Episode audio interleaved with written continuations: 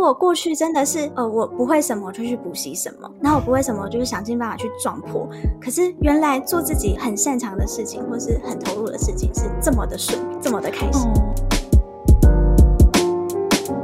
无论你是做了发现自己很喜欢，愿意继续投入，还是你做了发现，哇，我粉红泡泡破光了，根本不是我想的那样，你都是赚到。好，我是 Grace，欢迎收听。最近工作还好吗？最近工作还好吗？是我们很常和朋友聊天的开场白。但除了好与不好以外，很多说不出口的、没有被了解的、不知道和谁说的，希望都能在这里聊给你听。节目每次会邀请一位在职场上努力发光发热来宾，来和我们聊聊最近的工作与生活。今天非常开心邀请到我的好朋友，他是 Blair。那 Blair 是谁呢？他是 Relife 的整理收纳学院的共同创办人，同时他也是一个整理师。好，欢迎 Blair。耶，Hi Grace，Hello，各位听众们，你好，我是整理师 Blair。我希望透过专业的整理收纳，让大家的生活变得越来越好。好，那我先想要小小的先开头，先讲一下为什么会想要邀请到 Blair 来跟我们聊聊。其实最近在办不管是工作坊啊，或是一对一的咨询里面，其实越来越多学员对于整理师这个职业有一些好奇，跟好像会觉得好像蛮想试试看的，但又有点不太确定。这个职业可能需要什么样的能力啊？然后他可能收入怎么样啊？就是一些很实际的一些问题。所以今天我就决定直接把 Blair 邀请来，我们来好好解密一下整理师这个职业。那想要先聊一下，说 Blair，你之前是学什么的？然后有什么样的工作经验？那为什么会成为整理师？成为整理师的契机是什么？我其实过去的求学经历，我都是念应外系，我的高职跟大学都是，所以在大学毕业之前，我都是做英文家教，还有在补习班教国小、国中生英文。那大学毕业之后呢，我第一份找的工作是在广告公司做行政，还有讲师的助理，就大家可以理解是上班族。所以我认为跟整理收纳师一点关系都没有。真的要成为整理师的契机呢，第一个是这是我从小的兴趣，那第二个是当时我发现，在台湾有人这么做了，那第三个呢，则是。当年那个广告公司的老板非常鼓励我们去开创新的事物，然后去从事自己觉得有趣的事情。所以在这三个天时地利人和之下呢，我就开始决定我要踏上成为整理师之路。哇，哎，到今年多久啦？哎，大概有五六年的时间。哇，很久了耶！恭喜你。我有一个问题，就是整理就是你小时候有兴趣，所以你小时候 喜欢做什么？我意识到自己喜欢做整理，我自己回想起来，大概是五岁那个时候，太早。他 非常早，对，可是我我有证据可以证明，因为呢，我印象很深刻，小时候记忆已经很模糊了嘛，但是总是会有一些片段你特别的深刻。那其中一个就是当年我们家一起去慈济的活动，去义卖摆摊，然后我们家是卖 Hello Kitty 的吊饰，我看大人在旁边忙，我自己很无聊嘛，我就在旁边把那一大袋，几乎是一个黑色塑胶袋的吊饰的量，我就开始根据鼠牛虎兔在那边分类起来，所以大人一回头发现，哎。你都把他们分类好了，然后就在我旁边鼓掌，就说：“哇，你好棒哦！” 我那时候第一次知道，说我做我喜欢的事情也会得到大人的称赞。对，它就像一个种子一样埋在我心里面，我就觉得这个感觉好棒。然后另外呢，则是我发现我从小就对居家有关的事情很感兴趣，像我很很喜欢看家居产品的行路，然后我会收集敬爱的广告传单，这个是我小时候就开始在做的事情，可能当时并不知道。可以成为一个工作，只是我就是觉得好玩，我就是喜欢做，我就是发现我做的时候很投入。但我觉得也有一个关系，是我妈妈也是个整齐的人，她也是很重视整洁，对，所以我做这些事情的时候，并没有被她阻止，甚至是会被鼓励的。所以，因为听起来就在那个时候，五年前做这件事，因为现在其实相较讨论度比较高，但是五年前决定要做这件事。就是身边的朋友啊、家人那时候的回馈是什么？我得先说，一开场听到 Grace 说很多人在讨论，然后很多人也都表示自己有兴趣的时候，我真的超级感动的，因为我觉得我们终于被看见了，我的这这件事情终于被正视了。那在当年就真的是还没有人，几乎没有什么人在开辟这条路的时候，我很感谢我的身边的家人朋友都是支持的，不过是怀疑的，因为他们很了解我有整理收纳这个兴趣或特质，不过他们。怀疑的是这个环境，就觉得啊，大家都不认识的职业，会有人接受你吗？会有人愿意付钱给你吗？或是担心说，好像你念到大学毕业，然后去做这个看起来是很吃力的事情，是不是有点太可惜了？就是大家普遍都会有这样子的疑惑。那我就必须要问下一个问题了，就是听到外面的人这样子这些声音，那有没有动摇过你自己？然后以及后来你怎么面对他？其实一开始我会蛮玻璃心的，就觉得哈，连我最亲近的人都对我保持这么多问号，那是不是真的？我也没办法去说服其他的人。一开始会很担心，可是后来呢，我怎么克服的是？我就告诉我自己说，既然你们不认识、不了解，我想要当那个第一个让你认识整理师是什么的那个人。就在这一转念之间，我的心境就突然改了，就从原本很悲观开始变成乐观。因为我觉得越有越多的问题，就代表我越有机会解释给你听。那大家一定就会担心说，那一方面是接案的性质嘛，然后另一方面是，呃，这个职业好像还没有这么多人，不确定有没有需求，所以会担心说，你这样子。就是真的可以吗？就赚的钱够用吗？就这个这个担忧，后来。呃，你的实际状况是什么？实际状况，其实关于财务方面，我还蛮乐观的。呃，第一方面是我其实那时候不算完全的裸辞。那虽然我没有正职的工作，我离开上班族的工作了，但是我还有机会去接家教或者是其他写文案的工作。哦。另一方面呢，是因为我当时也正在经验极简生活，所以我觉得，诶，我自己需要的不多，物欲也不高，然后也会尽量减少消费，又住在家里吃家里的，所以我就用回推的方式去想说，那我每个月需要多少支出？呢？我现在的存款可以让我烧多久？那你那时候是大概准备了几个月的，就是可能存款，然后让你觉得，哎，好，那我可能用一个时间去探索看看。这个准备有分两个部分，第一个是关于我决定要当这个职业的事情。那前期呢，我可能有开设粉丝专业，要推广自己，经营自媒体。那第二个呢，我有去上课去学习，去探索说成为这个职业需要具备哪些技能或美美嘎嘎。那呃，财务方面呢，是我原本就一直都有在存钱，对，所以到我真的 天时地利人和的那个时候，然后我在盘点自己的储蓄，就觉得好，我觉得我还好像可以给自己一年的时间去尝试这件事情。OK，所以大概是一年的的的钱，就是一一方面在尝试极简的状况，然后觉得一年让自己会比较心安一点，然后不要那么有压力跟负担。好诶，那我想要来聊聊，就是这个整理师，就是你那时候可能对他有初步的认识跟想象，跟实际做有任何的落差吗？会有的，就是在开始执行之前，很多都是美好的想象，可是很快这个粉红泡泡就会开始一点一点破掉了，这也是。是要提醒很多想要做整理师的人一件很重要的事情，就是整理自己家跟整理别人家是 完全不一样的事情。你可能会因为我觉得我自己很擅长啊，我把我家整理的很好啊，我超会收纳的。可是当整理别人家，你会发现，诶，我对他的东西可能不了解，我对这个空间这些物品完全不知道，甚至你必须去替眼前的这个人，也就是你的委托人，去规划合适他的生活方式。所以，其实整成为整理师，第一个技能除了是你会整理收纳这个技术之外呢，其实你还要有一个预期，是你是要替别人服务。OK，那你有没有服务过你觉得最有挑战性的客户的案例，可以跟我们分享？我自己回想印象中最两个最有挑战、最艰难的，第一个是。跟环境有关，那个环境非常的杂乱，甚至脏。那屋主是说，自从他上一个居家到府清洁的阿姨离职之后，他再也找不到满意的，所以这三年来，他几乎都没有清洁自己的家里面。那加上了，对，三年了，而且他非常的喜欢购物，他对很多东西，尤其是可爱小东西都很有兴趣，是个很少女的委托人。你可以想象，他们家就是一个日系的杂货店的感觉。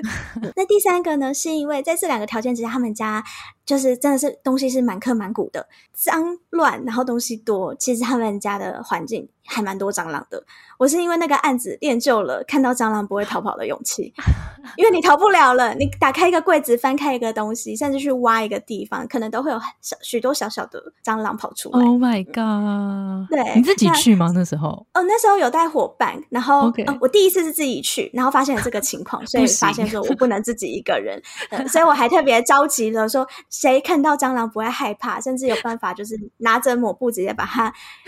压走，对，所以呢，如果你想要就是做这个行业的话，也必须要有一个心理建设，是你去的环境可能不会都美轮美奂，它可能是一个状况非常恶劣的地方，所以你要能待在那个地方。那所以很多人都会说，你们整理师是不是都有洁癖？我是觉得有洁癖反而不能做这行，因为你会受不了，根本走不进去，你走不不进去啊。对，那第二个呢，则是在跟客户应对上很困难的状况。我曾经遇过一个客人，他是百般刁难。这个刁难在后来我复盘了一下，我会觉得他并不是要求高，他只是喜欢为难人。这个案子有非常两个我印象很深刻的状况。第一个是他是英文老师，所以他们他的家有可能将近十几年的那种英文月刊，全部都摆在书柜里面。对，那那个用量是非常非常大的。可是，如果以他的期待是他所有东西都想收进书柜的话，那势必要减量。我就会建议他说：“诶，杂志期刊都放这么多年了，我们要不要留？可能近五年的就好了。”对，可是这个建议也被他否决。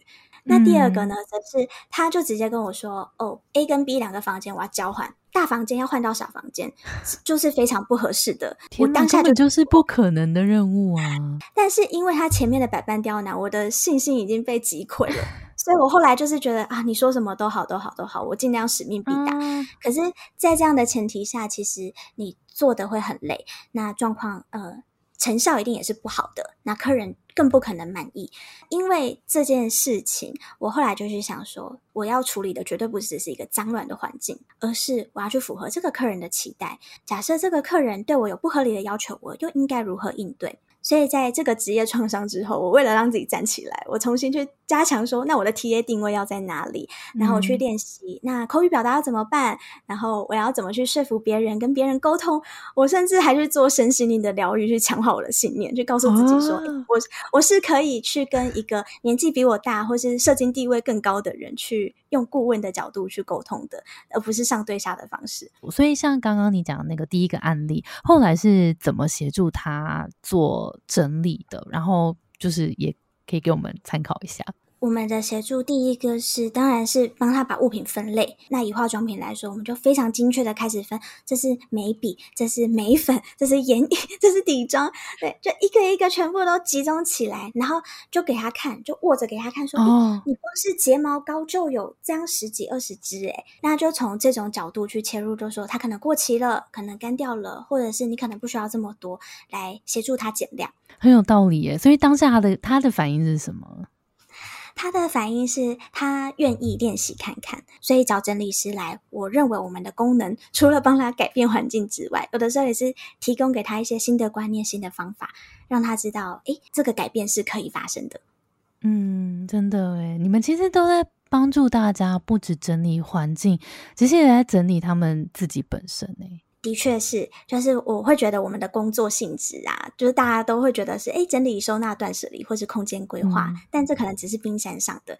那冰山下的呢，我们自己希望是透过改变你的外在环境，进而去调整你内在的心境。如果你过去有旧有的习惯，或是比较觉得困扰自己的执念，或许都可以透过把物品减量，或是把东西收好。而，得以产生变化。那我问你哦，你遇过就是最难丢的东西？我自己觉得大家最困扰、最困扰的是精品。嗯哦，因为因为最贵。以衣服来说，其实衣服是我们会推荐大家，如果你要练习整理，你可以先从衣服开始，因为衣服会有新旧程度、流行款式、尺寸的变化等等的原因，是让你能够决定说这个东西我还需不需要，它还适不适合现在的我。可是如果它是一个很昂贵的东西的话，就算你不要，你也会觉得它的价值让我没办法处理它。然后，如果你真的想要卖掉，一般来说，我们处理东西都会觉得，哎，可以卖掉啊，送人啊，等等。可是偏偏它又是个这么高级的东西，就会让你更难决定。那怎么办？我们只能建议他说，要想想自己整理的目的是什么。因为如果你的目标是想要呃制造出空间。让未来你买的东西有地方放的话，那这些一定得处理掉。然后第二个是推荐他们处理的管道，像哦有没有什么精品可以二手贩卖的地方，然后或者是有机会是可以去转卖转送。那有没有让你觉得哇充满成就感，然后觉得哇我做这份工作真好的时候？有这个故事我非常的喜欢，然后它也算是我呃。非常代表我核心理念的一个故事。她是一个女医师，然后她请我到府是处理她搬家后要把东西收回去。嗯，可是她搬家已经两年了，那些纸箱都还留在原地。所以我们当时花了非常多的时间去把东西从纸箱里拿出来，然后跟他一个一个讨论说这个东西还要不要，要不要断舍离等等的。那这个案子呢，我们花了十四个小时才完成，是我工作最久的时数的一次。因为这个女律师她真的太忙碌了，我们吵了三次的时间才终于见到面，所以我们都很把握那一次的机会，很有默契的觉得我们今天就是要一鼓作气把你家。整个处理完当天的情况呢？我们整理的时候，我就一直觉得，哎，为什么你一直跑去讲电话？然后为什么你一直跑去阳台不在场？我们有很多东西要决定的，你不要一直离开呀。但在后来呢，我们整理结束之后，他说，哎，不好意思，我可以再耽误你五分钟吗？我想跟你说，不好意思，我今天一直跑去接电话。那其实是因为今天是我呃身体检查报告出炉的日子，然后其实我今天得知我得到癌症了。天哪，我鸡皮疙瘩！我当下非常的震撼，就是觉得，哎，今天这么重要，我们就几乎都在一起，有说有笑，然后去聊你过去啊，你怎么会买这个东西呀？等等，我完全不知道你今天心里面经历了一场这么大的震撼。然后他看我的表情很惊讶，他就还说，啊，没关系，那个因为我罹患的癌症就是我主治的那个科别，所以好险我很早就发现了。那。他跟我说：“其实我想告诉你的是，我觉得很感谢是你今天来帮我做整理，这好像是上天给我的一堂课。因为透过这个环境，我才发现说，原来我过去都没有好好照顾自己。所以他很开心，这个断舍离是在今天发生。他可以透过物品去梳理他过去，然后也明白接下来要把什么带到未来。他觉得我可以在这个打理好的空间重新生活。”好好的跟我接下来要面对的事情对抗了。天哪，我我鸡皮疙瘩就是这样狂冒，哎，就是这样子狂起，觉得好感人哦。那当下你你收到这些 message，你的感受是什么？一样是鸡皮疙瘩，然后甚至是呃。我我一直流眼泪，一方面是心疼他，就是他其实在这个当下你就一直在流眼泪，对，对，一直在流眼泪，因为即使是这个情况，他都还是给我很多的能量跟关爱，想要告诉我说你做的事情很有意义。那另一方面也是觉得，原来我做的事情会对一个人有这些影响，让他有这个启发，而且原来这个感受来的这么快。所以从那之后，我觉得我看待我的工作，真的不再只是我去整理房间，然后把它变得整齐，排得很漂亮，而是我会去思考说，这个空间是他接下来要跟他一起生活。那我想要打造怎样的空间去陪伴他接下来的人生？那我今天陪他一起讨论断舍离，然后去把这个东西，无论是保留或丢弃的决定，对他来说可能都有另外一层的意义。嗯，诶，那我想要就继续延伸问了，就是从这些故事里面，可以很明确的感觉到，要当好一个整理师，规划物品、分类物品这个技能，是有好多的层面是要去连接你的委托人，然后去理解他的。需求观察他的习惯，好像有很多是这种跟人这些洞察有关的，就是有没有什么样的特质更适合当整理师这一题？那就我的经验来看，我会认为成为整理师需要具备两个很重要的能力，第一个是愿意解决问题，第二个是给予陪伴与同理。那关于解决问题的话呢，其实就是哦，因为你会面对不同的人，他们会抛出不同的疑惑给你，你必须站在他的角度去陪他一起讨论，然后给予他一些指引，对，或者是陪伴他去思考。呃，我举个例子，像很多人就觉得啊，我房间就很乱，你就帮我排好就好了。嗯，那假设我们真的只做这个动手的动作，他可能很快就会复乱。嗯，所以如果你愿意去引导他说：“诶，那为什么会乱呢？”有这样的思考的话，我会觉得今天的合作就会最有意义。嗯，那第二个刚刚有说，就是愿意陪伴、愿意同理的这样子的特质，因为也是一样，我们遇到不同的人，他会有不同的状况，甚至他的观念跟你非常不一样。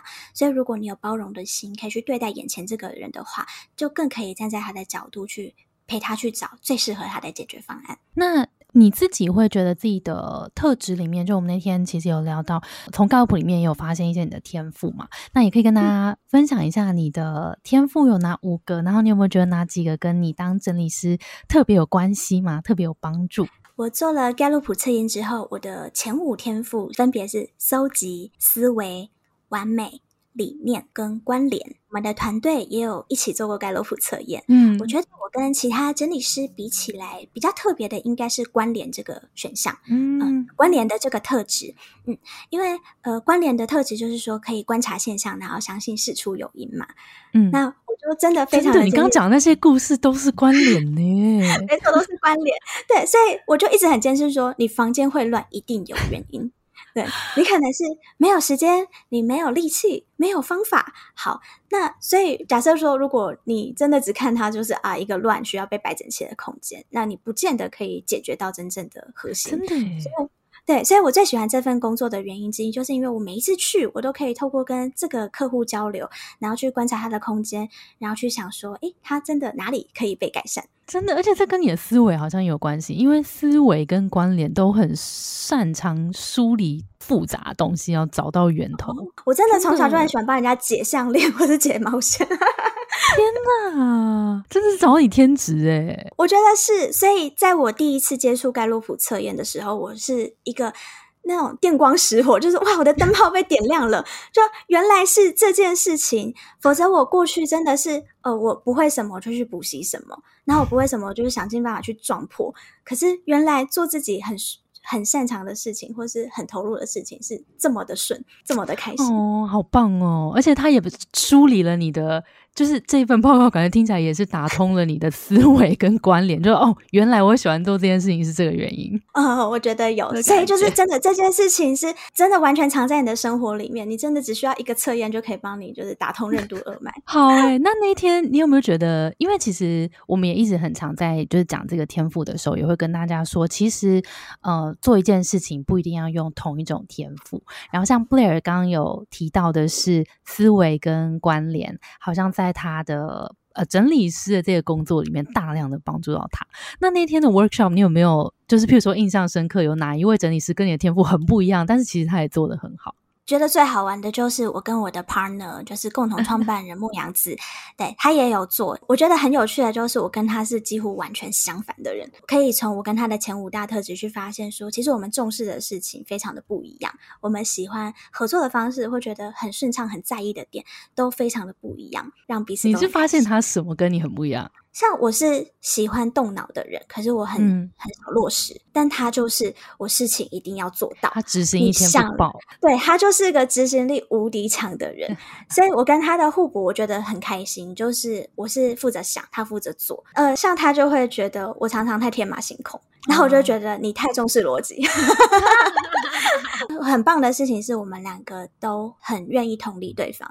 所以我们并没有因为自己的特质很不同有过争执。嗯嗯嗯，而且可以可能也两位都放在对的位置。可能譬如说像 Blair 比较常会先去做思考，然后可能做一些规划。可能对于团队的事情就可以先有一个初步的想法，然后也许。跟牧羊讨论的时候，他可能就会想哦，那这样我们要怎么落实？那其实这就会是一个很有效率的讨论。对，所以对于这个盖洛普的工作坊，我觉得最大的收获就是我有一个切点去了解别人，而且我后来有个心得是，其实允许别人任性。这个任性不是说他他要做什么就做什么，是随着他的性格去做事情。允许别人任性，我觉得是一件很温柔的事情。哦，你真的也是一个很温柔的人呢。的确，的确，就是让大家顺着天赋去发挥。然后，如果我觉得这重点是摆对位置，就其实。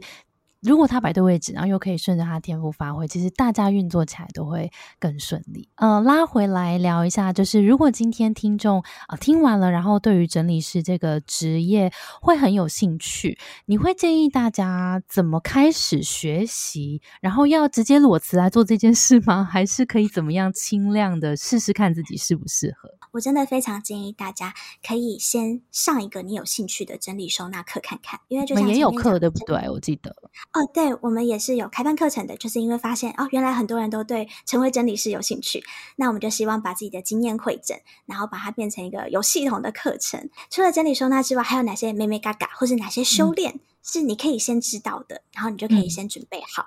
那至于要不要裸辞呢？我会建议大家先不用。因为自由接案工作，我觉得它的最大的优点就是自由，所以你可以选择你想要做的时间去从事这件事情。那我会建议大家，你可以先从整理亲朋好友的房间开始，然后去感受一下，哦，原来帮别人整理是这种感觉，然后再去回头看自己，说，那我有哪些还不够的地方，或是我其实遇到了什么关卡。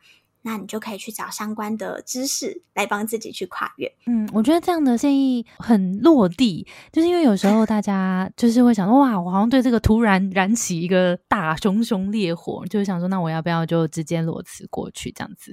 那我觉得 Blair 的方法也很棒，就是先一方面先上课，然后一边去试试看整理别人的。房间看看亲朋好友的房间，因为 Blair 一直提到一个很重要的事情：整理自己的房间跟整理别人房间不太一样。去感受一下，这是不是真的自己喜欢的？然后慢慢的从自由接案开始，你可以自己选择你要不要接这个案子，因为你比较没有那么大那么大的财务压力。所以从这个慢慢的试试看，然后也许半年一年之后，你发现哇，这个真的是我像 Blair 这么有热忱，觉得每次的陪大家整理都这么的开心，然后也有更稳定的案源之后，也许。要不要转成正职？可以那个时候再来判断。所以这边也想要分享，我都会跟来上我的课的人讲的一句话，就是无论你是做了发现自己很喜欢，愿意继续投入，还是你做了发现哇，我粉红泡泡破光了，根本不是我想的那样，你都是赚到。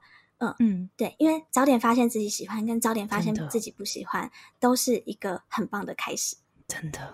哦，我想要再延伸一题，就是因为很多人会遇到倦怠这个问题，然后我也想问问看 Blair，因为你感觉现在在做的事情就是哇，从小好像就很擅长，然后也是找到自己一个很喜欢的工作了。那在这个路上，你有任何这五年当中，你有任何觉得倦怠，或是觉得？这种比较低潮迷惘的时候嘛，我自己大概有遇过三个，我称称为是撞墙或是很哦 很明确的三个点，是不是？对，很明确三个点。第一个就是初期的时候被怀疑，你做这个事情有价值吗？对，那就像我刚刚说的，我就是靠转念就觉得好，我就是要让你们知道这个价值在哪里，我要当那个第一个让你们知道说哦，我认识我有认识整理师，我知道那是什么的那个人。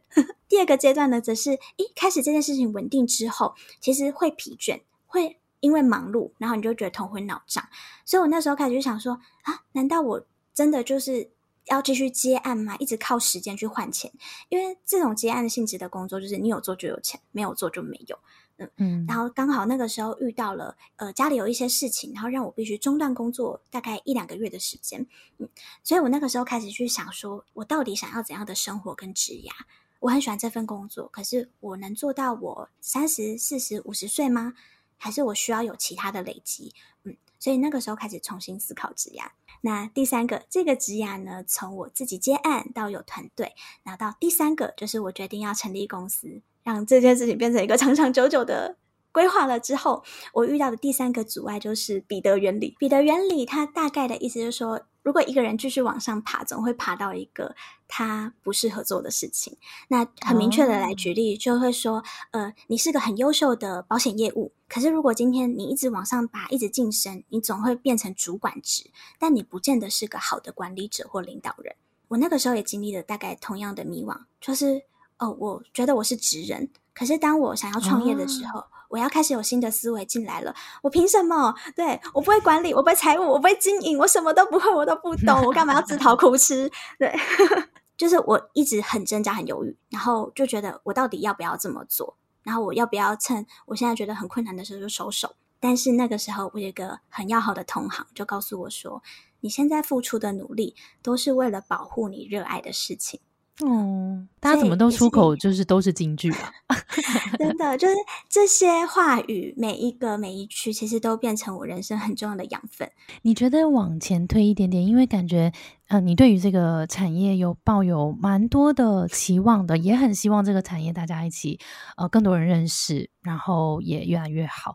你觉得啊，如果他在台湾，可能到怎么样子的状况，你会觉得哇，我真的是很棒，很棒。最早期就是还在被质疑、被怀疑的时候呢，我就有一个小小的信念是：好，我希望有一天整理师可以变得像老师、律师或者其他的任何职业一样那么的理所当然。我希望总有一天，我的工作不再是媒体会讲的特殊行业、这样子、信息产业。然后我甚至希望说，我跳上计程车被闲聊说：“哎，你在做？小姐你在做什么？”时候，他的回复是：“哦，而不是啊，整理师那是什么？” 好啦，持续推广真的是推广大使，我们会继续继续努力支持的。最后一题，想要来问一下那个 Blair，有没有在诊断你的植牙过程当中，有没有听过一些很有用的 quote，你也很认同的，可以送给听众朋友？嗯，好，我想要送给大家，我在大学时期，然后做过第一次盖洛普测验后看到的一段话。这段话是：当你从事热爱的事情，金钱都是额外的收获。所以，希望可以祝福大家都找到自己愿意投入的职业，然后感受一下不单单只是为了金钱而努力的那种丰盛。好棒哦！我觉得，而且 Blair 也是自己亲身走过这一段，现在应该有赚比以前多吧？哦，有。总是，你知道，就是我们也是一个实际的节目，就是聊热爱事情很重要。然后大家，我觉得经济基础也是很重要。